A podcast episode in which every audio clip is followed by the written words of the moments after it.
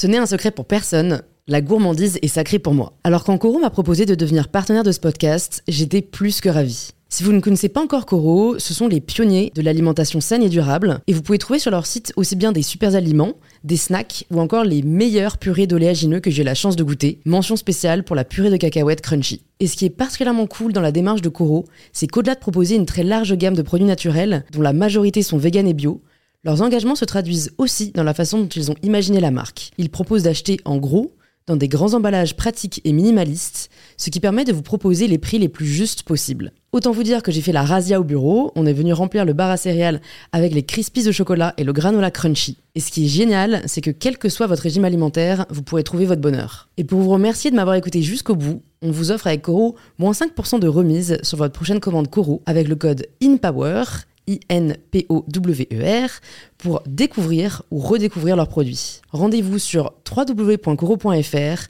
et surtout, régalez-vous.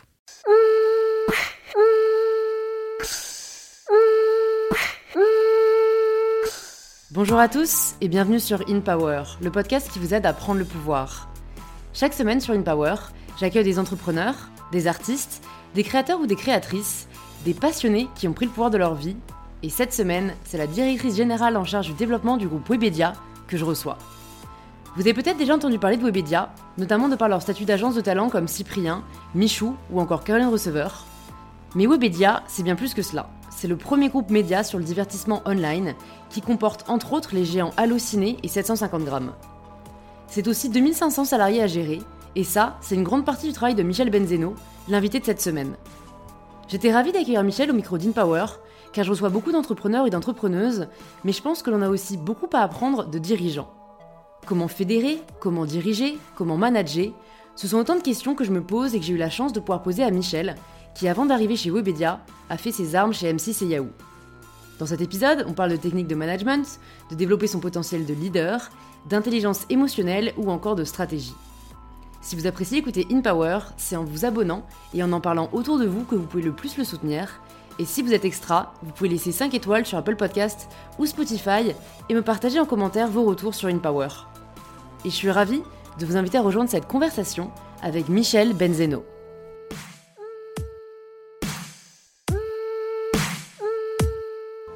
Bonjour Michel. Bonjour Louise. Bienvenue sur InPower. Je suis très contente de te recevoir et, euh, et d'en savoir plus sur ton parcours. La première personne la première personne. La première question que je pose à tous mes invités, c'est de se présenter de la façon dont ils le souhaitent.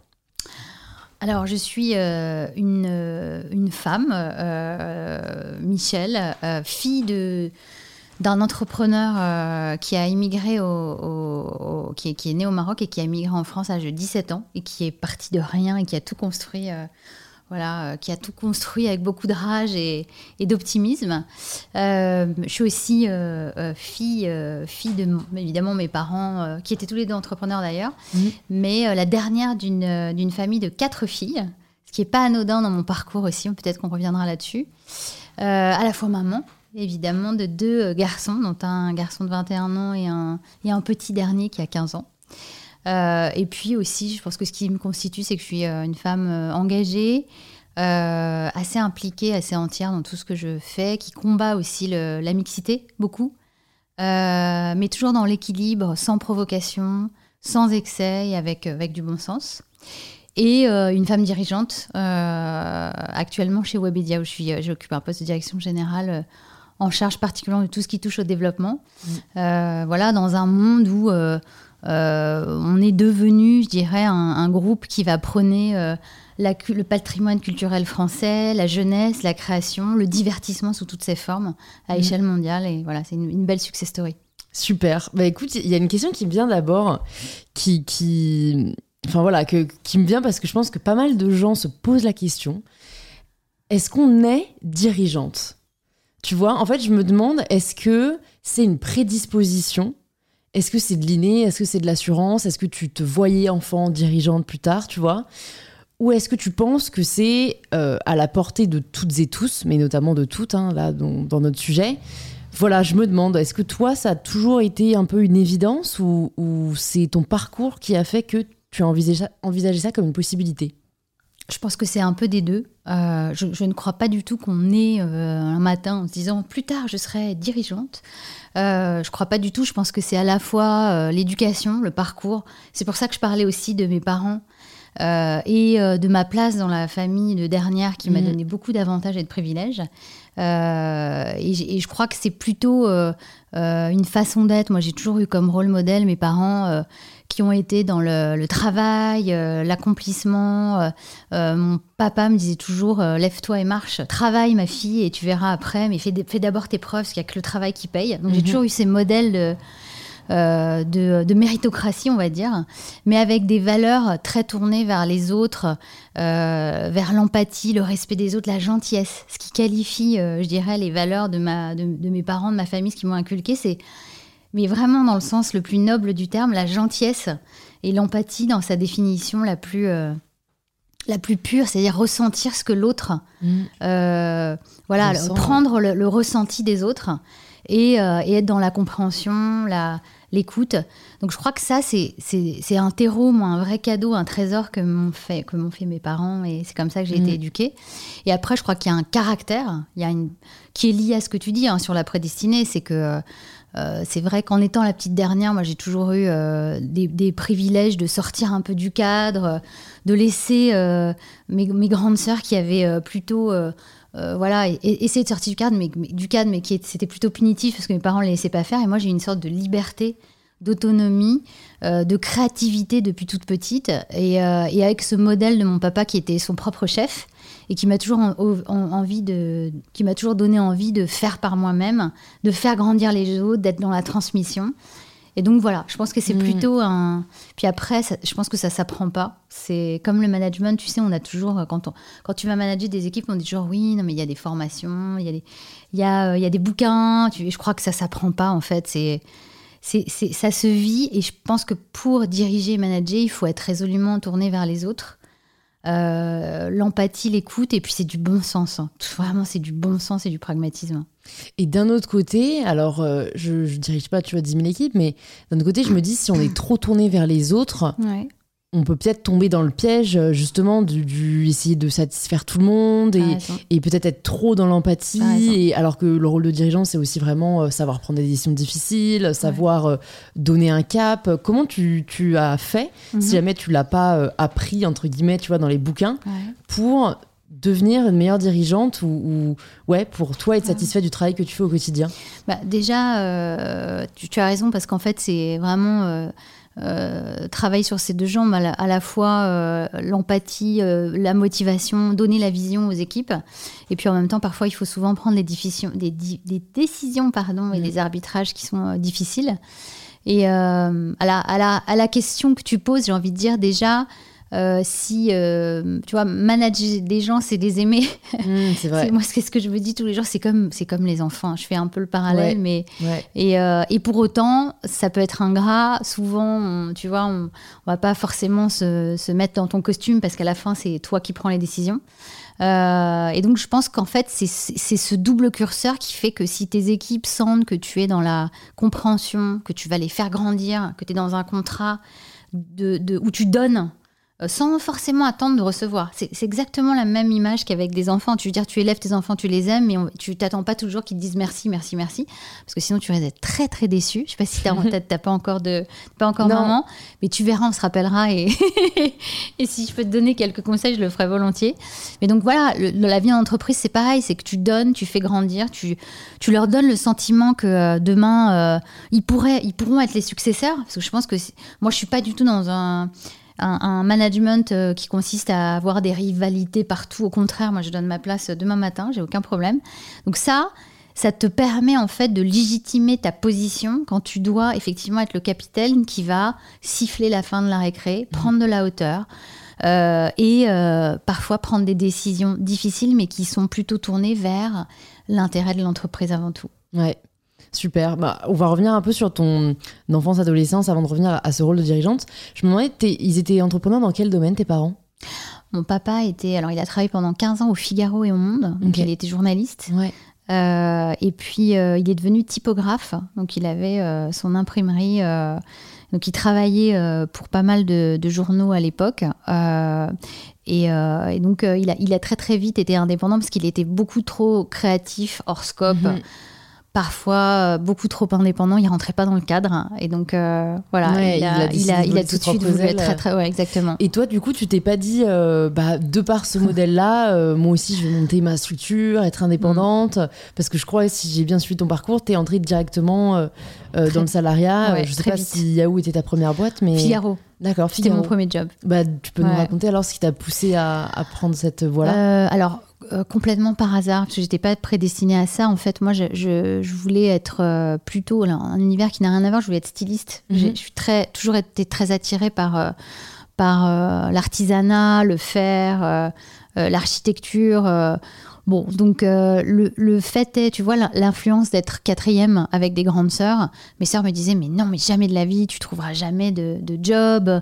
Faut que tu sois médecin, avocat ou expert comptable. Tu vois, c'était ça ma C'est tes sœurs qui t'ont dit ça? Ouais. Parce que normalement, c'est plutôt la génération dessus qui, qui, nous rabâche un peu ça. Ouais, mais en fait, mes sœurs, moi, j'étais, j'étais vraiment, je suis vraiment la petite dernière. J'ai, un écart, j'ai une sœur, euh, enfin, j'ai 20 ans d'écart avec ma plus grande sœur. Mes parents m'ont eu assez tard. Et donc, j'étais toujours sous l'emprise de mes sœurs qui me voyait très créative, euh, euh, à faire de la danse, de la musique, euh, à être fascinée par, par le design. Et elle me dit non mais attends, tu, tu, fais fausse route. Et, donc moi je voulais ni être médecin, ni avocat, ni expert comptable, c'était hors de question. Et donc j'ai trouvé, j'ai plutôt fait un cursus de, marketing, de, voilà, de gestion, marketing, un DESS à la Sorbonne, puis un master à Dauphine. J'étais plutôt prédestinée à faire du business.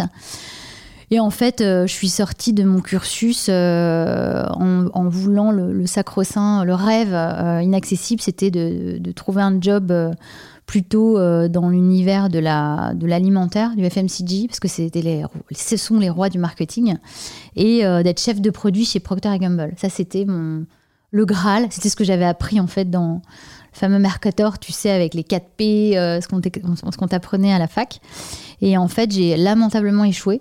Euh, puisqu'à l'époque, c'était encore très, très sélectif. Et euh, même quand tu sortais de Sciences Po, euh, tu passais pas le cursus des, entretiens, parce qu'ils recrutaient plutôt les grandes écoles et parisiennes. Donc j'ai écumé, enfin j'ai échoué mmh. lamentablement. J'ai passé des dizaines, des quinzaines d'entretiens. Puis en fait, j'avais pas de job et j'ai une copine qui était avec laquelle j'avais fait ma thèse à la Sorbonne qui m'a dit bah, Regarde, il y a un job de, de commercial au Figaro. Euh, ils recrutent euh, des chefs de publicité juniors. Vas-y. Et en fait, j'ai vraiment, j'ai vraiment été à contre-coeur, pour tout te dire. Et comme j'avais ce modèle de mon papa qui me disait il faut que tu travailles, il faut que tu rentres dans la vie active, tu te formeras, puis après tu verras, si ça te plaît pas, tu feras autre chose. J'y suis allée, je suis tombée dans le monde des médias complètement mmh. par hasard. Mmh. Et là, tout a commencé. Et j'ai été recrutée jeune chef de pub. Et puis, très vite, quatre ans après, j'ai intégré Prisma, à l'époque Prisma Media quand Axel Gantz avait racheté euh, VSD. Tu vois, c'était vraiment les, prémices du vendredi, samedi, dimanche. Euh, et donc relancement de, VSD, euh, toujours dans des jobs de développement et de, business. Puis j'ai monté des échelons chez Prisma et ensuite à l'Express. Donc j'ai toujours travaillé dans les grands médias. Et puis tu vois, c'est intéressant ce que tu dis en préambule, parce que tu dis oui, mais comment on devient dirigeante, le management? En fait, c'est très très, je dirais très caractéristique de la France. Euh, en fait, moi, on, ne me permettait pas d'évoluer tant que j'avais pas managé d'équipe. Mm. Tu vois, tu pouvais pas, et c'est très très français. C'est-à-dire que dans les échelons, si tu n'as jamais managé, tu dis oui, mais tu tu peux pas devenir leader ou dirigeante si tu n'as pas au moins managé de grosses équipes. Alors que moi, je suis complètement contre ce genre de préconçu parce que je pense qu'on peut, euh, on peut être un très bon dirigeant. Certes, il faut évidemment manager euh, beaucoup de monde, mais moi, je suis beaucoup plus à l'aise avec des organisations matricielles un peu à l'américaine où en fait, euh, tu as des doubles reporting un peu partout, c'est très matriciel, et tu plutôt en gestion de projet euh, où le collectif compte plus que tout, plutôt que la, hiérarchie. Euh, et, je pense que c'est la vision des temps modernes. Mhm. Néanmoins, il fallait que je passe par ces étapes managériales. Donc j'ai commencé avec des plus petites équipes, d'abord éditeur, puis ensuite je suis arrivée, j'ai intégré la structure Art de Vivre du Pôle Express Expansion qui venait de racheter des titres de déco. Et et puis là, tout a commencé. Et je pense que le vrai, la vraie rupture, c'est quand j'ai intégré Yahoo, effectivement, euh, pour y créer un studio de création, un studio de production. À l'époque où on était seul, c'est quand même fou, mais ça va pas me C'était rajeunir. 2007, c'est ça? Ouais, donc il y avait ni Facebook, euh, enfin c'est complètement Ouais. fou de se dire ça, parce Ouais. que c'était il y a pas si longtemps. Ouais. On était les seuls, euh, et c'était l'époque, je ne sais pas si tu as connu cette, cette, cette, cette, cette époque incroyable où on s'informait via les portails. Tu avais MSN, Orange, J'avais Yahoo. MSN, euh, ouais. Voilà, tu avais MSN avec, euh, j'imagine, la- Messenger, qui Ouais, était la- ouais, ouais. l'application star de l'époque. Exactement, c'était, on avait BBM et MSN. Et, et MSN, Ouais. voilà. Et, euh, et en fait, c'est là que j'ai créé vraiment une rupture où euh, d'abord j'ai changé de, de cap, j'ai changé de. J'ai intégré une, une boîte américaine où là, euh, j'ai mis de côté toutes mes croyances euh, Ouais. du passé. euh, euh, voilà, où, euh, où euh, j'ai vraiment euh, fait mon éducation du digital de façon très très accélérée. Et puis c'est là que tout a commencé en fait. C'est là que ça a basculé. euh. Ouais, c'est vrai que t'es arrivé au bon moment en fait. Ouais, hein. Il y a j'ai eu de la chance. euh, hein. Ouais, j'ai eu bah, beaucoup de chance. bah, la chance se, se provoque, mais c'est vrai qu'en tout cas en 2007, euh, c'est, c'est hyper précurseur et, et c'est quel, du coup tu, tu crées ce studio de création. c'est un peu de l'entrepreneuriat en fait. C'est En fait, tu, tu pars de zéro et on te dit euh, tu dois monter euh, Ouais. une boîte de prod pour faire quoi exactement? Alors à l'époque, euh, à l'époque, euh, tu sais, en fait, c'était les prémices de tout ce qu'on appelait contenu natif, c'est-à-dire ça consistait à utiliser les ressources de production de- d'entités euh, pour produire des contenus pour des marques. Mhm. Donc faire de la publicité en fait, mais très nativement intégrée dans l'éditorial. Donc ça consistait en, en cela. À l'époque, on avait pas mal de produits communautaires comme euh, le mail, Yahoo Sport, euh, Yahoo Lifestyle, Yahoo Actualité. Flickr, qui était une application justement autour de la photo, autour de, de- de- de- en fait, une communauté de photographes professionnels. Et donc tout l'enjeu, c'était d'attirer des marques pour, euh, en fait, pour à la fois utiliser nos produits, mais à leur, euh, à leur bénéfice. Donc je donne un exemple. On avait créé le complètement fou le premier blog autour de la consommation euh, maligne avec, avec Michel-Édouard Leclerc directement, tu vois, qui était hébergé sur Yahoo News, mais qui était produit par les équipes de Yahoo. Et, euh, et tout l'avantage, c'était que ce blog était mis en avant sur la homepage de Yahoo. Donc pour Leclerc, euh, au lieu d'investir dans de l'acquisition ou de la publicité classique, en fait, le, le- via le référencement naturel, il avait une, une audience organique euh, euh, très très structurante, tu vois, Mhm. très voilà, très très puissante.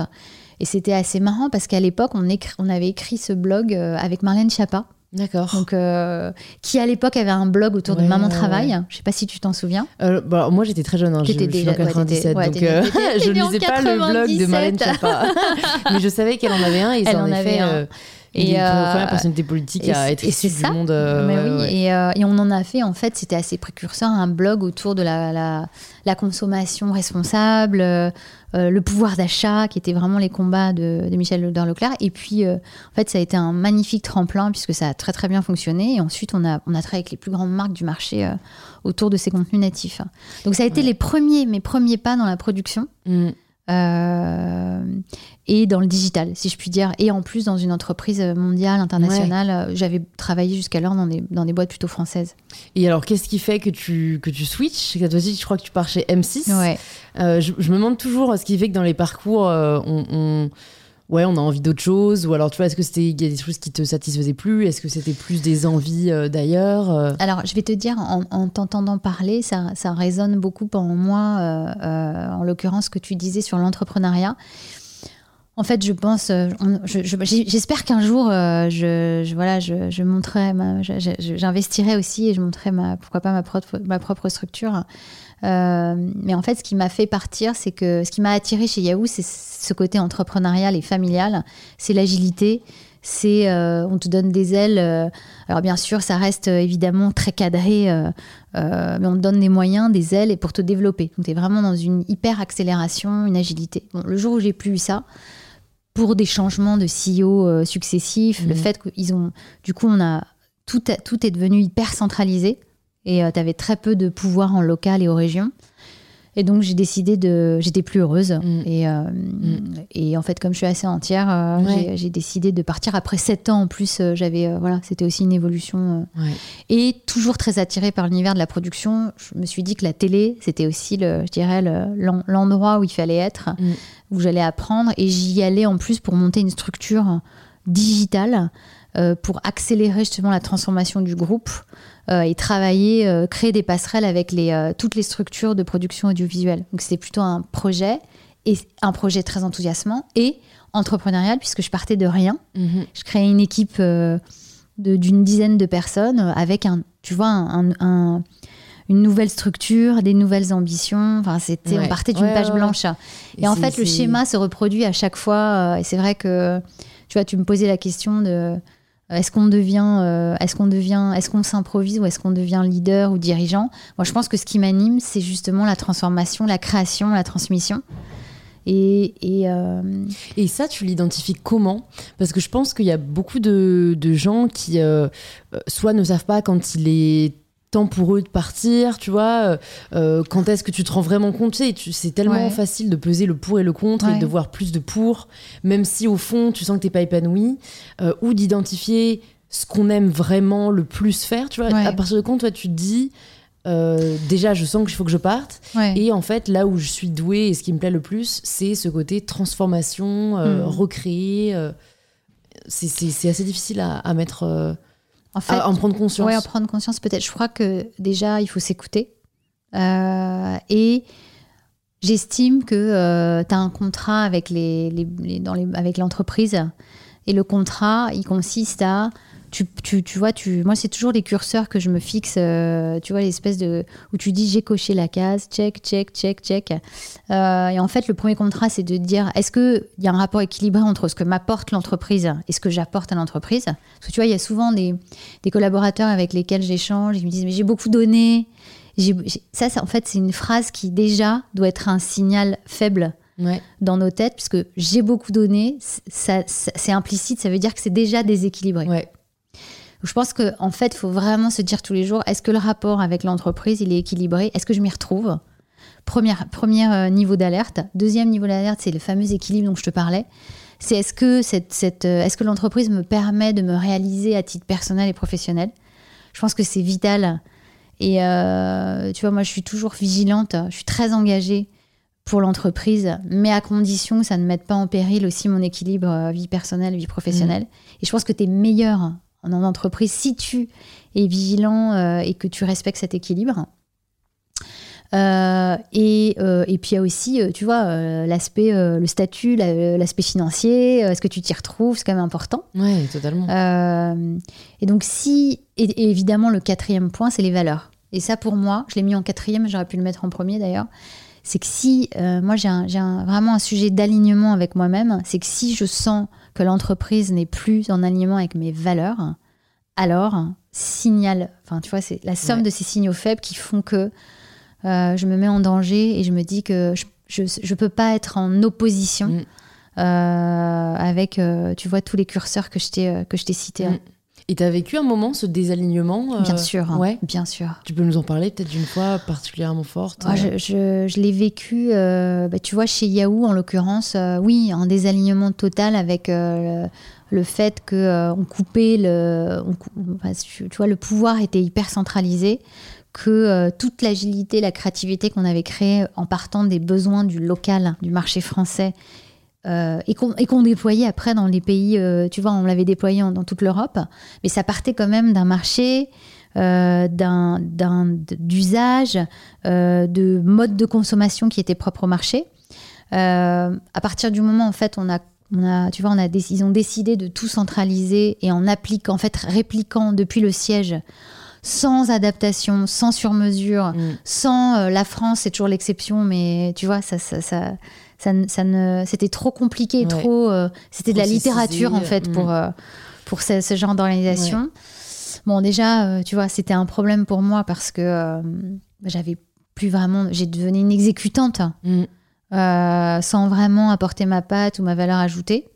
Et est-ce qu'au final, dans... parce que j'y pense, hein, mais vu qu'après tu as enchaîné avec M6 Webedia, Ouais. c'est c'est quand même des grands groupes. Alors c'est vrai que moi, je me, je me dis à mon niveau, si je recherche l'agilité, Ouais. je vais pas dans des, dans des entités pareilles, tu vois, non tu, tu- Oui, mais tu vois, le dénominateur commun du parcours que je te décris, c'est que Figaro, je suis arrivée.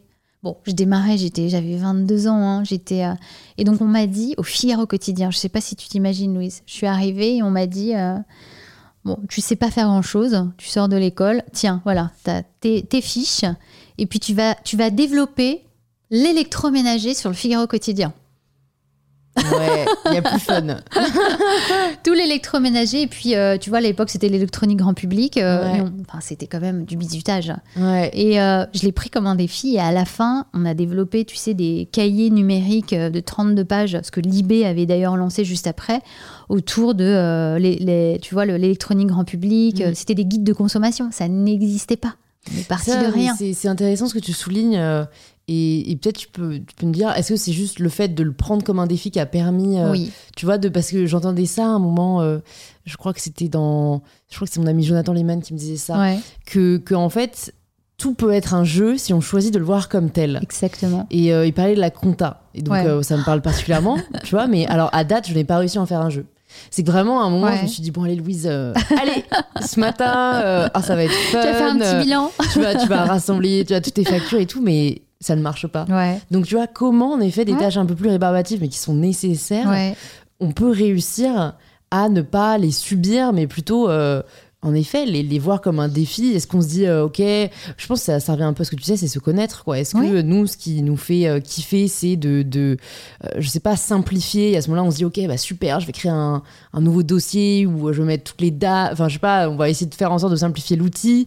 Est-ce que euh, ce qui nous fait kiffer, c'est d'aller le plus vite possible et du coup, on va se dire, ok, on va se chronométrer, on va se dire combien de temps je peux y passer. enfin, je sais pas. Est-ce que tu as des conseils à nous partager? Parce qu'à mon avis, comme tu as quand même beaucoup plus d'expérience que moi, tu as eu affaire comme ça à des tâches euh, un peu rébarbatives, Bien mais sûr, que tu hein. dois faire Bien sûr. pour ne plus avoir à les subir. Bah, en fait, c'est ce que tu dis, c'est un, le prendre comme un jeu et comme un défi surtout, un challenge, de se dire, euh, d'abord, moi je, je pense que, tu vois, tout nouveau, tout nouveau territoire est une opportunité d'explorer des champs de compétences. euh, puis après, on a tous, tu sais, on a tous nos points forts, nos points faibles. Moi, il y a des choses que je déteste faire. Mais euh, je me dis à la fin de la journée, je le prends vraiment comme, euh, tu vois, un point d'étape où je me dis, euh, j'ai détesté faire ça, mais j'ai appris. Mm. Et je me suis dé- c'est le dépassement de soi, tu vois, c'est des valeurs autour du dépassement de soi. Le prendre comme un jeu et à la fin, moi, ce qui me, ce qui me motive, c'est de partir de rien, encore une fois, tu vois, de dire, ok, vous m'avez fait, vous m'avez bisuté en me donnant ce défi, bah, demain, on va devenir le leader euh, euh, de- dans le- dans l'électronique grand public et on va référencer toutes les plus grandes marques du marché. Vous verrez, on y arrivera. Donc, tu es porté par la croissance. La croissance, et autour de ça, moi j'ai appris la fabrication, euh, j'ai visité les imprimeries, je savais même pas comment, tu vois, tu saurais, est-ce que tu imagines comment on imprime des journaux aujourd'hui? Euh, je t'imagine un peu parce que bon, du coup, on a imprimé euh, mon Oui. livre, mais, mais, oui, mais euh, des bon. journaux, un quotidien, Non, tu bah, vois, vrai qu'un 400 000 quotidien, euh, exemplaires. qui arriver tous les matins. enfin, c'est ouais. assez, assez, assez étonnant. tu. Ouais. Donc tu te dis, tu vas à Roissy, puis tu as des petits robots, tout est automatisé, enfin c'est assez drôle. Mm. La fabrication, le fait de, tu vois, même à l'époque, j'avais aucune notion financière de combien coûte, ne serait-ce qu'un feuillet. Donc tu, tu dis Oui, à tu la dis fin, il y a tout tu à as apprendre. quoi. toujours un truc, tu as toujours quelque chose à en tirer qui pourra te servir après. En Ouais. fait, c'est toujours, tu sais, le tips qui te dit, bon, je sais pas trop Mm. euh, quand, comment, mais je le prends pour moi, personne ne pourra me le retirer, et je sais que je le mets dans un tiroir, un jour, je le, je le sortirai et je saurai faire. Et donc c'est pour ça que, tu vois, finalement, euh, Ouais. à la fin... Il faut euh, se dire un peu, on recherche à avoir tu- le plus de oui, tiroirs. en tu- nous exactement, possible. le plus de tiroirs. Et puis tu sais pas, un jour, tu te dis que voilà, la compta, c'est vrai que c'est rébarbatif, mais qui sait euh, Et puis Ouais. tu es, puis es autonome. euh, C'est sûr. Et, et ça, c'est un premier point. Et deuxième point, tu sais, tu me posais la question de qu'est-ce qui fait d'un un leader. Moi, j'ai un- une croyance assez, euh, assez ancrée en moi. C'est que, en fait, c'est d'être ancré dans la terre. Ancré dans la terre. Encore une fois, je reviens à l'éducation, à mes parents et à mes valeurs. Mais moi, je respecte beaucoup les leaders qui ont franchi toutes les étapes. Et, qui- et je me dis toujours, moi, demain, si mon équipe me lâche, je sais que je suis capable de, euh, de faire Oui. euh, et d'accomplir toutes les tâches, euh, euh, ne serait-ce que les outils. Je, je connais tous les métiers à peu près de toutes les équipes, donc je pourrais le faire à leur place. Et tu vois pas assez de temps, mais. Non, mais je pourrais. Ouais. Non, bien sûr, j'ai- mais un, je pourrais le faire à leur place, donc ça rejoint toujours, tu sais, l'empathie et la compréhension du problème de l'autre. Comme été à leur place, je sais, je connais Mm, leurs difficultés. Et demain, je je je fais pas partie des, si tu veux, des dirigeantes où, euh, euh, en fait, je fais comme eux. Je suis dans l'action, Mm, je fais, mm. je connais leur mission, je connais leurs difficultés. Et demain, euh, je, je- je pourrais tout à fait, tu vois, dans la chaîne de valeur, euh, accomplir tout au long d'une journée, utiliser des outils et accomplir euh, des tâches qui, a priori, sont Ouais. hors de mon scope aujourd'hui. hein. tu vois, ça rejoint toujours les mêmes histoires. C'est euh, voilà, cette, ce sujet de d'être encore une fois très pragmatique, d'être dans l'action, d'être dans le faire, dans la compréhension des métiers des uns et des autres. Et finalement, c'est ce qui mène à euh, une- un statut de dirigeant. Ouais. Et c'est pour ça que tu es respecté. Ouais, ouais, Parce sûr. parce qu'en fait, tu as la légitimité parce qu'on te croit, on sait que tu as fait. Et c'est très vrai. Tu vois, euh, tu me disais que tu étais né en 97, c'est ça? Et ça, en fait, cette croyance-là, elle est fondamentale quand tu travailles avec des jeunes. Euh, tu vois, chez Webedia, la moyenne d'âge, elle est de moins de 30 ans. Donc, Ah ouais. t'es pas du tout dans un modèle hiérarchique. C'est pas parce que tu vois, t'es gradé ou top dirigeante qu'on va, euh, tu vois, t'écouter Mm. ou euh, Le respect ça s'acquiert. marche pas du Ouais. tout comme ça. Et euh, c'est c'est pas Mm. du tout les mêmes codes. Et justement, avant d'arriver sur Webedia, euh, peut-être juste, est-ce que tu peux nous dire de ces années chez M6, qu'est-ce que tu en retires? Avec le recul, tu- qu'est-ce que tu penses avoir appris là-bas? Voilà, les tiroirs que, t'as- que tu peux désormais tirer en mode OK. Euh, bah déjà, les, les déjà la- la- tout ce qui touche à la, tu vois, la- au monde de la production audiovisuelle, euh, les métiers de chargé de production, de monteur, de, enfin, c'était assez inconnu jusqu'à Mm. présent en étant chez Yahoo qui était vraiment un pur player euh, du digital. Euh, alors, il se trouve que chez M6, on- on- on- c'est une, une boîte incroyable, mais très codée euh, et avec des modèles pour le coup très hiérarchiques. Et donc, ce que j'ai appris à mes dépens d'ailleurs, c'est euh, assez paradoxal ce que je vais te dire, c'est à la fois rester à sa place. Et ça, euh, Ça, est-ce que c'est bien de le savoir? Alors moi, c'est ma génération et peut-être mon côté un peu rebelle, mais pour moi, il n'y a pas de, y a, y a pas de place. enfin, je sais pas. euh, je ouais. pensais comme toi avant, mais comme je me suis pris pas mal de, de déconvenus et de, de- de difficultés Ouais. euh, qui m'ont d'ailleurs poussé à partir, hein, Mhm. euh, je pense que ce qui m'a joué des tours, c'est que je suis pas restée à ma place. D'accord. Et, euh, et donc Quelle ça était ta place?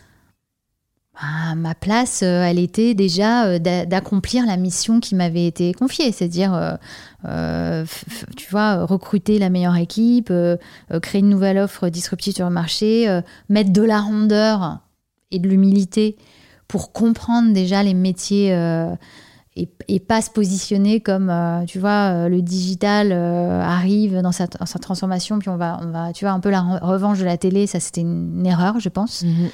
parce qu'il faut rester humble et être dans l'observation. Et pour répondre à ta question, je pense que quand je suis arrivée chez M6, toujours, tu sais, dans cette quête de gra- gravir les échelons rapidement, de euh, voilà, de euh, voilà, de, de- tu vois, d'avoir ce, ce leadership, euh, d'essayer de rassembler un maximum d'équipes. Je pense que je l'ai fait trop vite Mhm. et que j'aurais dû être dans mon village gaulois, euh, tu vois, à d'abord structurer, produire, montrer que ça marche avant de clamer au effort qu'on allait être la meilleure structure, tu vois, avec autant de moyens. c'est là où je pense que je suis pas restée à ma place. Et en même temps, si tu veux, la complexité, c'est qu'il faut parfois être un peu schizophrène. Le fait de... Je pense que j'aurais dû aussi, comme j'étais, euh, j'arrivais, j'y suis restée deux ans, hein, mais euh, qu'on me connaissait pas, on savait pas forcément ce que j'avais fait avant, je connaissais peu les managers. Je, je pense que j'aurais dû peut-être, euh, tu vois, tout en étant humble dans l'observation, peut-être faire un peu plus de bruit et m'imposer euh, Mm. sur ce que je- sur mon passé, sur ce que je savais faire. Et ça, au quotidien, ça a été très difficile. Et ça, tu l'observes aussi euh, chez tes homologues masculins ou pas? Parce que je me permets de rebondir Pas du dessus. tout, hein. euh, mais ouais. pas du tout. hein. Et, et- pas du tout, hein. Et t'en avais conscience avant de vivre ces expériences-là? Pas, pas autant. Ok. pas autant. Non, parce qu'en fait, d'abord, euh, c'était un, c'est un univers très, très- c'était un univers très masculin. Après, euh, moi, je, je- tu vois, je suis plutôt modérée dans mes propos. Je le disais, je suis très engagée, mais toujours, je prône toujours la mixité parce que je pense qu'on a besoin des hommes et des femmes pour avancer et que ce combat, il doit être Ouais, il y a peu de gens qui prônent l'inverse. hein. Oui, Malheureusement, le féminisme ouais. a tendance à être étiqueté ouais. comme la guerre contre, alors que pas du tout, hein. hein, On pas a du besoin tout, de tout le monde, mais- complètement. Mais, c'est vrai que c'est dommage que la femme ait à s'écraser plus que l'homme. C'est vrai. Et à la fin, elle a s'écrasé plus que l'homme dans les faits. Et, euh, et, euh, et c'est vrai que particulièrement pendant cette période-là, euh, c'était assez édifiant parce que j'avais pas du tout, euh, j'avais pas du tout conscientisé euh, la- les, les différences, euh, la posture, euh, parfois les injustices. euh, euh, j'ai beaucoup ressenti euh, tout au long de cette expérience. hein. Quel conseil tu donnerais euh, aux femmes qui nous écoutent pour pas qu'elles passent peut-être par, Par ce ces- par quoi tu es passé Ouais. Qu'est-ce qui t'aurait pu savoir avant qui t'aurait aidé à, à moins subir, à peut-être plus t'affirmer et à moins ressentir ce, sexisme? Bon, même si hein, l'enjeu étant plutôt du côté masculin, de traiter les femmes comme vos égaux, mais comme vos égales, mais je pense qu'il y a peut-être des conseils que tu peux partager. Bien sûr. Euh, et encore une fois, tu vois, je ne sais même pas si je peux parler de sexisme. Euh, je ne sais pas si on peut parler de sexisme parce qu'en plus, j'avais été recrutée par, euh, par Robin Leproux à l'époque, qui, qui, est ancien patron d'RTL, ancien patron du PSG, donc qui est très emblématique dans cet univers-là et qui a été plus qu'un mentor et qui m'a accompagné. Bon, malheureusement, il est parti au bout de six mois, donc je pense que ça m'a pas aidé. Mais je, pense que c'était plus un sujet de, de rapport de force mhm. euh, déséquilibré. Et si c'était à refaire, pour éviter de tomber dans ces écueils, si je devais donner euh, trois conseils aux auditrices qui nous écoutent, euh, je, je, pense que c'est d'une part trouver des alliés, ce que je n'ai pas fait. Ouais. Tu vois, c'est quand tu arrives en plus, tu vois, dans des structures, tu connais. J'ai pas fait assez. J'ai vraiment été, tu vois, quand je te dis, je suis pas restée à ma place, j'étais trop vite et trop fort. Donc trouver ses alliés, que ce soit des, des femmes ou des hommes, hein, mais hmm. sur qui on peut s'appuyer pour, euh, si tu veux. Euh, tu vois, moi, je crois beaucoup au cercle concentrique où tu t'es bien entouré, tu fais passer des messages, les messages remontent, ils redescendent, et donc finalement, ça fait un peu boule de neige. ça, je l'ai pas du tout fait. Euh, de euh, peut-être être plus effectivement ce que je te disais dans le euh, dans, dans l'humilité, dans l'observation, tout en n'ayant pas peur d'imposer ce que tu vois, ce avec quoi j'arrivais, mes bagages. et trois, pas être dans le silence, pas attendre. Moi, j'ai trop attendu, j'ai attendu deux ans pas attendre, euh, provoquer la, discussion, euh, être dans l'échange, dans la construction, euh, et puis se battre, vraiment rien lâcher, jamais, jamais, jamais, et pas être dans la petite voix, tu sais, du matin qui te dit non, mais patiente, mais j'ose pas, et puis quelles vont être les réactions si je parle. il faut d'abord que je fasse. après. Voilà, c'est exactement ça. Il faut d'abord que je fasse mes preuves. Non, je pense qu'il faut pas attendre. Il faut s'exprimer, avoir le courage de s'exprimer, tout en étant constructif. Ok. Super. Parce que sinon, on devient une victime. Et ça. C'est vrai. Non, c'est vrai. Et puis, mieux vaut avoir des remords que des regrets. Bien hein. sûr. C'est quand même un message important et qu'on a tendance à partager aux autres, mais à moins s'appliquer à soi-même parce que la peur est souvent plus forte euh, que le reste. Quoi. Ouais, complètement. Donc, tu arrives du coup chez Webedia. Ouais. Qu'est-ce qui fait que tu es attiré par Webedia? Est-ce que tu connaissais avant? Et puis, est-ce que tu peux nous présenter la boîte? Parce que peut-être certaines personnes ne connaissent pas. En tout cas, moi, je connaissais, mais j'étais surprise de voir en fait tout le champ d'action que vous avez qui est euh, vachement plus large que ce qu'on s'imagine. Euh, alors, j'ai rejoint Webedia euh, pas vraiment par hasard. Euh, nos destins étaient liés puisque en étant chez Yahoo, à l'époque, en fait, le, fondateur de Webedia, on était plus connu sous le prisme de Pure People, qui était l'un des premiers sites qui avait été lancé par, par, par Webedia et qui, qui, partait du principe que sur le web, contrairement à la presse magazine, il y avait à peu près rien sur la presse People. Et donc, voilà, ils sont arrivés et en fait, euh, Pure People était indexé. Euh, indexé hébergé dans Yahoo News. Donc c'était un, partenaire euh, éditorial. et je pense que la chance de la chance la chance de Webedia ça a été effectivement premier démarrage d'être indexé bah, par Yahoo puisqu'en fait en termes de notoriété de, et de puissance d'audience organique ça a été fulgurant monté en puissance très rapide puis de fil en aiguille on est on est rentré en contact avec l'un des fondateurs Cédric Siré et ses équipes euh, et il se trouve qu'on a tout de suite, euh, euh, on a tout de suite fait du business ensemble. On a créé une alliance où, quand je produisais des contenus pour des marques, soit SFR, Leclerc, on, en cité, on, on l'a cité tout à l'heure, bah, je me suis adossée en fait aux équipes éditoriales de, de Webedia pour co-construire une offre. en fait, c'était mes sous-traitants pour, pour, mhm. tout te dire si je, le dis plus simplement. Euh, et là, tout a commencé. En fait, on, a, on est resté en contact euh, pendant de longues années et puis je l'ai trouvé vraiment très très bon. Euh, à tel point qu'il prenait beaucoup de place. Mhm. Et, et, à la fin, en étant chez M6, il y a une opportunité. Je me suis dit, il vaut mieux rejoindre ses ennemis plutôt que de les voir se développer en face. Et c'était à l'époque où Marc Ladré de la Charrière, via Fimala, qui a fait l'acquisition de, de Webedia.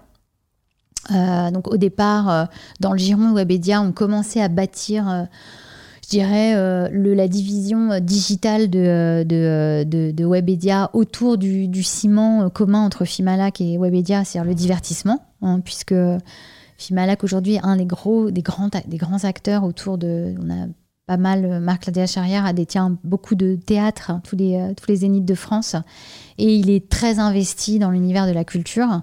Euh, il est producteur aussi euh, beaucoup de spectacles vivants dans l'univers de la musique. Donc c'était vraiment le point commun entre euh, l'histoire de Fimalac et, Webedia. Donc Allociné a été, je dirais, le premier média reconnu et connu qui a été racheté par, par, par Fimalac.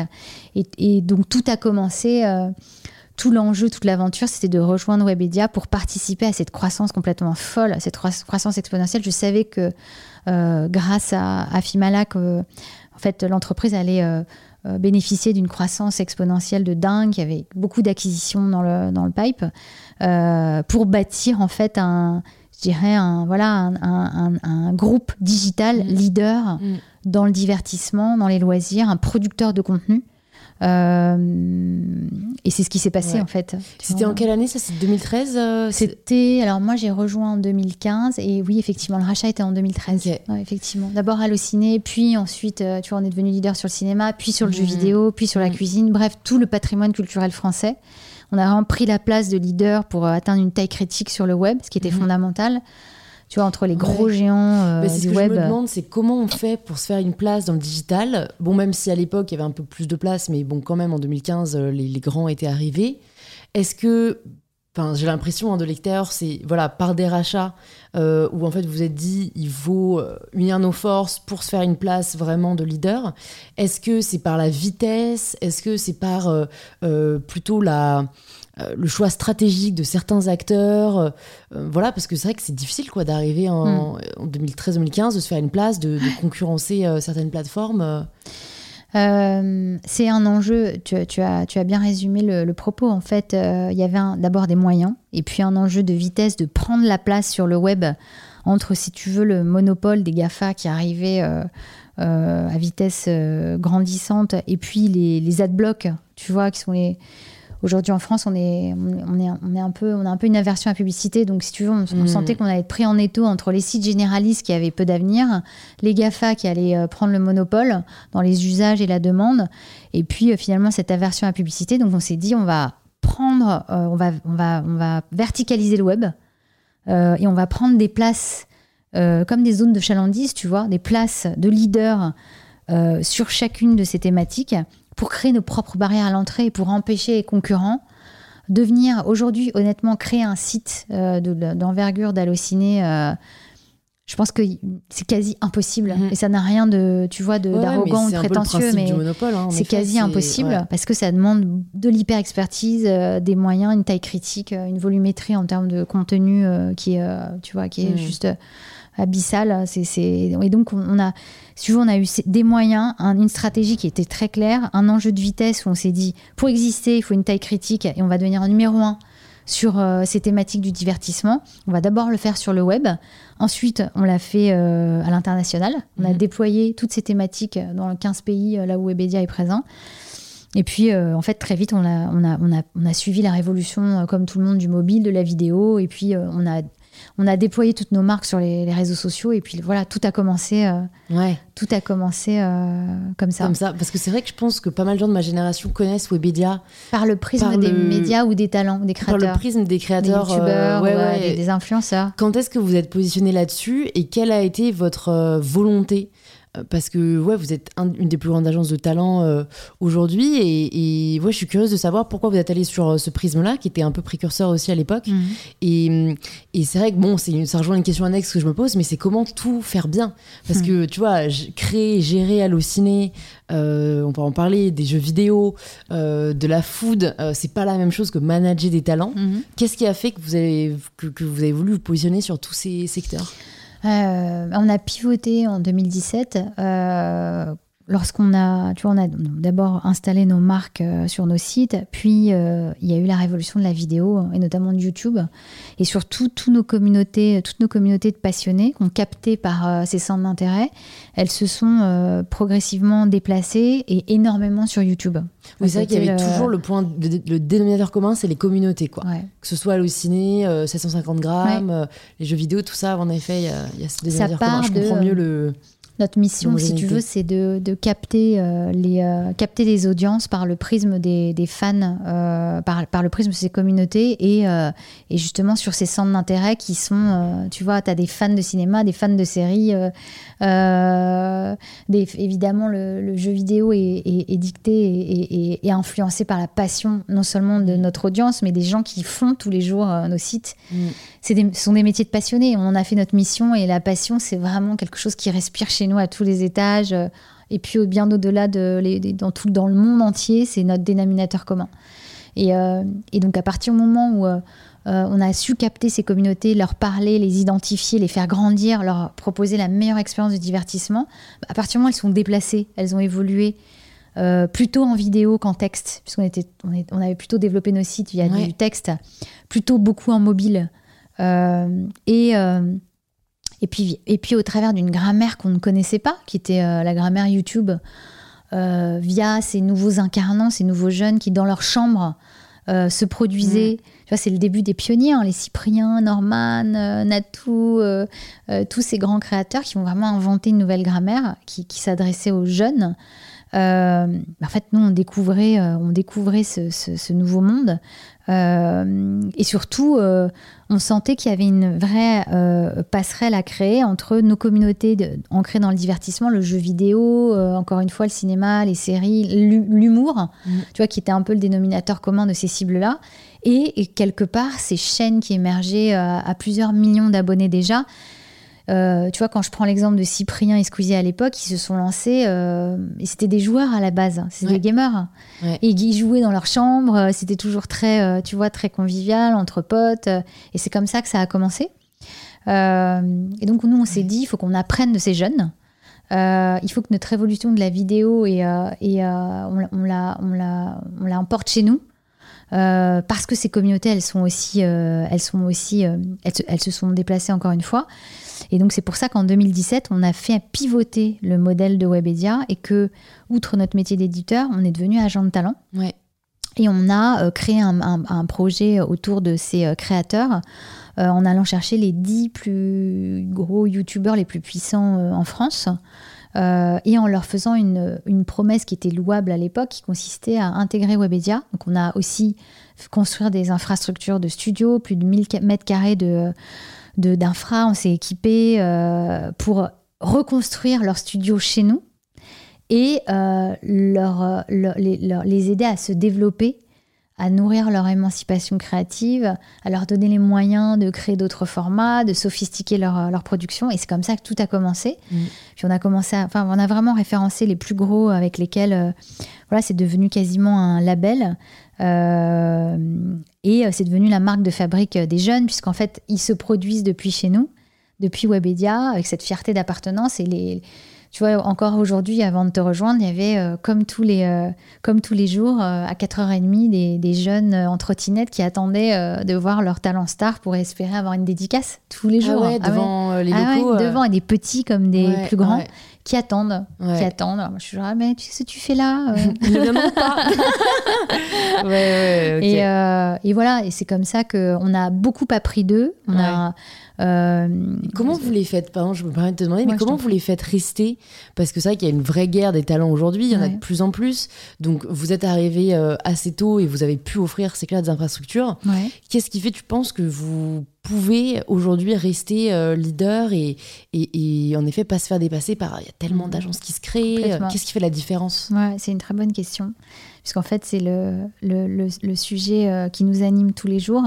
On a toujours été assez précurseurs, comme tu le disais, sur euh, euh, ces métiers d'agent de talent, de producteur, et on a fait grandir, je dirais, ces créateurs qui, encore une fois, sont partis, certains sont partis, tu vois, les historiques sont partis, mais au bout de, tu vois, 10 ans de collaboration, on peut se dire que c'est assez normal, que voilà, à un moment donné, tu vois, les, les, projets convergent, on se sent plus tellement aligné et on est très content aussi de les avoir fait grandir, on est fier de ça.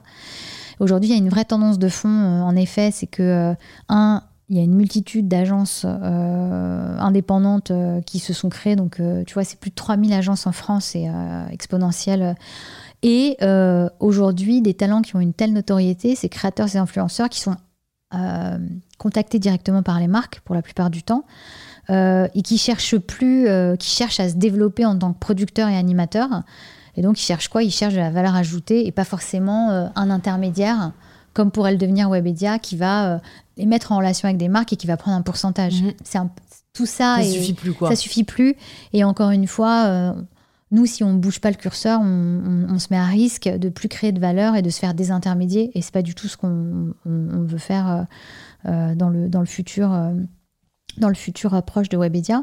Et donc, on a complètement fait évoluer notre posture et nos organisations. Et aujourd'hui, on, va plutôt aller faire moins, mais mieux. C'est-à-dire, si tu veux, si je veux faire une image, il y a encore, il y a encore tu vois, 5 ans, on faisait du prêt-à-porter. C'est-à-dire qu'on avait un métier qui consistait à euh, référencer 500 talents euh, euh, de taille plutôt importante et on, monétisait leur, voilà, leur chaîne via des partenariats avec des marques. Bah, aujourd'hui, on a tendance à se dire que on va faire de la haute couture en intégrant, tu vois, comme dans l'industrie musicale, des labels thématisés qui se mélangent pas et avec à l'intérieur une multitude de services premium qu'on va proposer à, ces créateurs. Euh, alors certains seront en exclusivité, les talents stars, euh, ils sont en exclusivité chez nous. Mais après, on a un mode de collaboration très agile et qui consiste à dire, euh, à créer du service, donc soit de la régie, voilà, la monétisation, soit de dire, ben, viens chez nous, on a des infras que tu pourras jamais, auxquels tu pourras jamais avoir accès, donc on va te créer ton propre studio qu'on va customiser. Tu vois, là, on monte un studio son euh, qui va permettre aux créateurs aussi de faire leurs propres EP en, parallèle de labels avec lesquels ils sont engagés. Euh, c'est euh, de la coproduction de formats pour des chaînes de télé, pour des plateformes.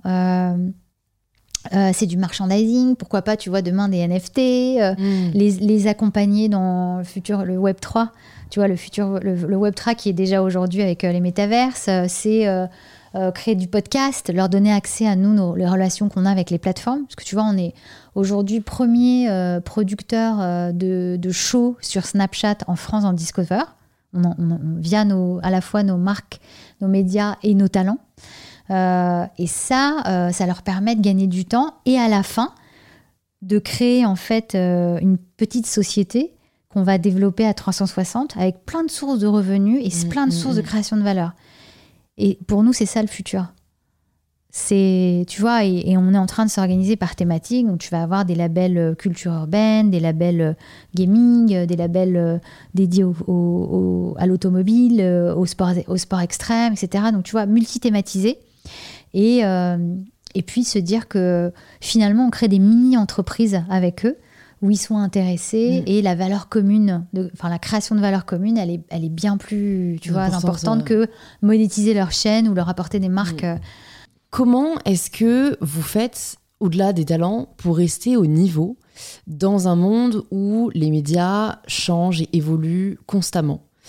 Tu vois, toi qui es en plus dirigeante, euh, c'est quoi, tu vois, euh, ton, ton, ta, ta méthode, mais tu vois, peut-être si tu as euh, une, une, habitude, si tu as des, des, ouais, des process, tu vois, pour te dire, ben, en fait, faut pas qu'on se laisse dépasser, il faut pas que, on soit trop Or, euh, qu'on soit old school, quoi, comment tu fais pour euh, faire en sorte que euh, Webedia reste à la page et que, et que vous surfiez vraiment sur cette évolution du, des médias et du digital? Déjà, c'est ce que je te disais, on est plutôt une entreprise jeune et on a la chance d'avoir encore une fois un modèle de, management qui est absolument pas hiérarchique et qui est complètement tourné vers, le, vers, vers ceux qui font, vers l'hyper-expertise. Il y a beaucoup d'hyper-expertise partout. on, on, incite les gens à être pratiquement tous entrepreneurs, où il n'y a pas de limite. Euh, et moi, c'est ce qui m'attire tous les jours, tu vois. Et c'est très, euh, je dirais, incarné par euh, nos deux co-dirigeants, tu vois, Véronique Morali qui, qui préside Webedia et Cédric Siré, le fondateur. Ils nous impulsent ça, c'est-à-dire ce sentiment de liberté où tout est possible et chacun est libre d'entreprendre. Et ça, je crois que ça, c'est aussi ce qui nous permet de toujours rester euh, tu vois, sur nos gardes et euh, se dire, mais là, on est dépassé, euh, là, on n'est pas assez en rupture. Donc ça, et c'est tous les jours, tous les jours, tous les jours, une remise en cause, un challenge de nos équipes. Et vous, avez, vous avez encore cette agilité euh, Non, mais Ah, parce qu'en fait, si on est dans, dans le, ouais, nombreux, dans, le, Ouais. dans cette vision un peu entrepreneuriale Ouais. de système horizontal de l'entreprise, est-ce que vous pouvez encore faire de la B-testing Tu vois, est-ce que Bien vous pouvez sûr. encore vous dire, ok, on teste ça, voir si, si ça marche pas, euh, on, voilà, on fait machine arrière et puis on teste autre chose? Mm, On peut le encore faire possible? à échelle, tu as raison, puisqu'on est aujourd'hui euh, 3500 collaborateurs, donc c'est pas. Mais euh, on peut le faire dès lors, si tu veux, que euh, les stratégies sont claires, euh, la vision, la direction est claire, et évidemment, il ne faut pas que ça parte dans tous les sens, euh, et qu'on s'autorise euh, à, voilà, en mode projet, se dire bah, cette année. voilà, comment Allociné intègre le métaverse là dans, tu vois, Mm. il y a plein de sujets d'innovation, bon, l'essor des crypto-monnaies, tu vois, qui est un vrai sujet à la fois lié à nos talents, à l'e-sport, enfin, ça se juxtapose à plein de disciplines chez nous. Euh, le live shopping, qui est aussi, tu vois, euh, euh, alors on sera, on n'est pas encore au, au niveau de l'Asie, mais c'est un, un sujet qui est en train de vraiment de, d'exploser et ça fait appel à de la production, à, à des incarnants, des talents, tu vois, à plein, je dirais, de, de savoir-faire qu'on a chez. Webedia. Ouais. Et donc, pour répondre à ta question, c'est si le cap est bon, les- les- les- chacun sait ce qu'il a à faire, les directions et les objectifs sont clairs. Alors, il est vital de se dire, on a euh, pressenti qu'il y avait euh, entre les effets de mode, si tu veux, c'est ça, c'est la plus, la plus grosse difficulté, c'est est-ce que c'est un effet de mode? Par exemple, Clubhouse euh, qui, qui a Voilà. est retombé aussi vite qu'il est arrivé, quoi. Voilà. Et, et ça, l'écueil, il faut éviter parce que tu vois tous les effets de mode qu'on a vu passer où les équipes nous disaient mais pourquoi on n'est pas, on n'est pas comme eux et pourquoi on fait pas comme eux? On a résisté parce qu'on savait que derrière il n'y avait pas de modèle. Et, euh, Mais comment tu et- sais ça? Bah, Parce que tu creuses et puis tu, tu- c'est toujours pareil. Tu sais, c'est la règle qu'on se fixe, c'est créer du contenu, c'est facile, c'est accessible à tous. Tu es créatrice de contenu, on l'est. Enfin, tu vois, euh, TikTok. euh, Demain, n'importe qui peut être créateur de euh, ouais. contenu. Bon, après, d'accord, créer du contenu. Créer du contenu qui génère de l'audience, déjà, c'est plus compliqué. Ensuite, créer du contenu qui génère de l'audience que tu hyper distribues partout. C'est-à-dire avoir l'agilité de dire un même contenu, ce qu'on est en train de, de- la conversation qu'on a aujourd'hui, comment tu l'adaptes au contenant. C'est-à-dire que tu vois aujourd'hui, chose sur YouTube, tu as sur TikTok, Snapchat, euh. TikTok, Twitter, euh, euh, Twitch, tu as autant de plateformes que de guidelines euh, pour euh, être éligible à ces plateformes. Donc déjà, il faut quand même, euh, tu vois. Mhm. Et le, le dernier élément, c'est la monétisation. Donc à la fin de la journée, toujours pareil, la checklist, produire un contenu qui marche, euh, qui génère de l'audience organique, qui est, déployable facilement, le plus distribué largement possible, et qu'en plus, euh, elle est monétisable. Derrière, tu veux que je te dise, là, les filtres sont tellement efficaces que tu... euh, t'es factuel et rationnel pour dire ça, on va passer notre chemin. Ouais. Et toi, pour toi, c'est hum, indispensable d'être distribuable justement partout, comme tu dis. Pour toi, ouais. Tu crois pas aux créateurs qui sont que sur YouTube ou que sur Twitch ou C'est pas que non, ce n'est pas que je dis crois pas, mais aujourd'hui notre métier de demain, ça- Ouais. ça- ça- ça- si je devais résumer ce que de dans la projection de Webedia, on est un- une plateforme de distribution de contenu de divertissement donc à échelle avez- mondiale. Ouais, C'est-à-dire distribuer que au- dans autant de partout, plateformes. Partout, Ouais. tu vois, tu prends un trailer, il peut être à la fois un trailer, euh, il peut être à la fois que ce soit un jeu vidéo ou un film, il peut être sur Allociné, sur, sur JV, jeu- jeuxvideo.com, puis ensuite distribué sur euh, euh, les chaînes YouTube, Twitch, Facebook, enfin les, toutes les plateformes dans lesquelles on, s'est- on est distribué, mais potentiellement, tu vois. Euh, être, être transformé via euh, de la co-création de formats ou, euh, ou être, je dirais, incarné par un, un influenceur cinéma qui va aussi être le porte-parole de, de Mhm. Allociné, créer une émission Allociné sur le stream sur notre chaîne Twitch des jeunes. Enfin, tu vois, c'est... c'est euh, La créativité au service de. et, et ça, c'est vrai pour tout ce qu'on fait. Pour tout ce qu'on fait. Euh, Jamie Gourmaud, ce qu'on fait sur l'éducation, Mm, euh, mm. un même contenu. Il est euh, aujourd'hui en podcast original euh, sur Dijami, qui, sont des questions adressées aux petits, tu vois, aux enfants. Euh, il est sur tous les réseaux sociaux de Jamie. Il est dans des bouquins qui viennent de sortir, des petits fascicules pour, tu vois, qui est un peu Monsieur Madame chez Nathan.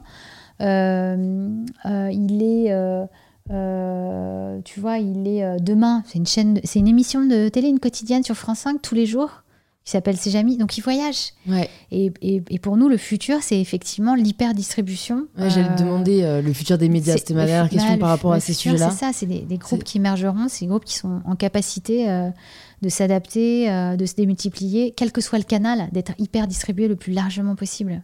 Ok. Bon, écoute, merci. C'était hyper. euh, J'ai l'impression d'avoir un super cours accéléré sur l'avenir des médias et la réalité des médias aujourd'hui. J'ai quelques petites dernières questions pour toi, euh, un peu plus perso. Si il y avait une ressource que tu pouvais conseiller aux personnes qui nous écoutent, que ce soit un livre, un film, un podcast, qu'est-ce que tu aurais envie de conseiller? Euh, le dernier, alors j'hésitais, mais le, dernier en date, c'est Élan Vital, qui est un, un essai parlé, philosophique crois. oui, de, de, euh, de Sophie Chassa, qui est en fait euh, philosophe. Donc c'est un antidote philosophique sur, qui, re- qui résume tout ce qu'on vient de se raconter. C'est-à-dire que, à la, enfin, je vais pas te le spoiler, mais ça parle de la force de la vie. La vie est plus fort que tout. Et euh, sur le fait, ça parle beaucoup de la crise euh, sanitaire mondiale qu'on a vécue, sur l'envie de se retrouver quoi qu'il arrive. Tu vois, on n'a jamais parlé autant dans les fils d'actu de décès, de, de, euh, de maladies. Et pour autant, à la fin, le, le message optimiste, c'est que ce qui est plus fort que tout, c'est la vie. Et euh, c'est l'envie d'être ensemble, l'envie de se retrouver, l'envie d'être... euh, voilà, c'est ça qui est plus fort que tout. C'est un très beau message, très Ouais. optimiste. Bah. Je mettrai ça dans les notes du podcast. Si tu pouvais entendre quelqu'un à ce micro, qui est-ce que tu aimerais entendre? Euh, J'ai le droit de dire deux personnes. Ouais. Euh, en fait, j'aimerais entendre deux personnes qui euh, sont le reflet de ce que je suis. assez- donc c'est as- assez, euh, tu vois, assez. Je suis Gémeaux de signe, donc assez, assez double dans ma Mhm. façon d'être. Christine Lagarde, pour qui Ouais. j'ai une profonde admiration pour tout ce qu'elle fait et même pour, tu vois, ses discours sur les, les quotas. Parce qu'elle est, elle est, elle est pour les quotas, mais elle est très euh, pleine de bon sens quand Ouais. elle dit euh, il faut aller jusqu'au bout, euh, il faut avoir une approche granulaire et pas seulement auditer dans les fonctions euh, de dirigeante, mais auditer dans toutes les strates des entreprises et dans toutes les fonctions. Et c'est comme ça qu'on progressera. Il faut de la granularité, elle a raison. Euh, et la deuxième, c'est Madonna, pour qui j'ai une profonde admiration. qui s'appelle Louise, je Et crois. qui à la s'appelle. Louise, exactement. On a un Donc, point tu vois, commun. c'est un, un hommage à Louise, euh, mais parce qu'elle est, elle est tout ce- elle est à la fois productrice, réalisatrice, Ouais. danseuse, euh, chanteuse, euh, euh, maman, euh, et elle est dans l'artistique. C'est une créatrice incroyable. Et donc pour moi, c'est voilà. Ouais, et qui a duré, et c'est, je pense, le encore. plus difficile, en effet, Et dans, qui, dans une carrière de. bah, en fait, elle a, dire de chanteuse, mais elle a eu tellement de métiers. que- tellement de métiers, ouais. puis surtout c'est ce côté un peu, tu vois, à la fois et encore une fois créatrice, productrice, réalisatrice, interprète. euh, Mm. C'est voilà. Et mais c'est marrant parce que tu vois, les femmes, ça se sait moins. Je sais pas si c'est un, un moindre besoin de fanfaronner ou quoi, mais c'est vrai que moi, j'ai découvert, enfin, tu vois, Reese Witherspoon. Ouais, tu l'as- Mais, mais non, mais t'imagines, elle, elle a revendu là, je pense, sa boîte à ouais, 900, à 900 millions. de. Oui, oui. Et Reese Witherspoon, t'as l'image de la petite blondinette Ouais, qui joue dans La. Revanche d'une blonde. C'est une putain d'entrepreneur. Euh, qui, qui révolutionne les médias, qui, qui a eu une vision avant-gardiste exceptionnelle, tu ne le sais pas. Non, personne. Alors, enfin, VS des producteurs beaucoup plus connus, tu vois. Même Rihanna, tu vois, Ouais. tout ce qu'elle fait, Ouais. euh, euh, on la voit comme une chanteuse. Bon, maintenant, elle en fait moins, mais derrière, Ouais. elle a monté un Ah, business c'est euh, absolument dinguissime avec. Fenty, beauty, lingerie. Mhm. Enfin, Et puis. il y a de plus en plus, je trouve ça cool, alors qu'avant, c'était vachement euh, la femme euh, qui, qui chantait. Limite, elle écrivait pas ses Ouais. chansons, on les faisait écrire, elle souriait. Ouais. Et je suis contente de voir Alors que a- ce sont devenus des entrepreneuses. euh, Exactement. Et des beaux rôles modèles, mais on gagnerait à plus le à savoir. plus le, Donc, communiquer, c'est vrai. Tu as raison. D'où l'idée aussi de, de ce podcast. Bon, écoute, je vais te poser la dernière question, la question signature du podcast. Ça signifie quoi pour toi prendre le pouvoir de sa vie? Euh, le, le- le- le- prendre le pouvoir de sa vie, c'est pour moi euh, ne jamais euh, subir.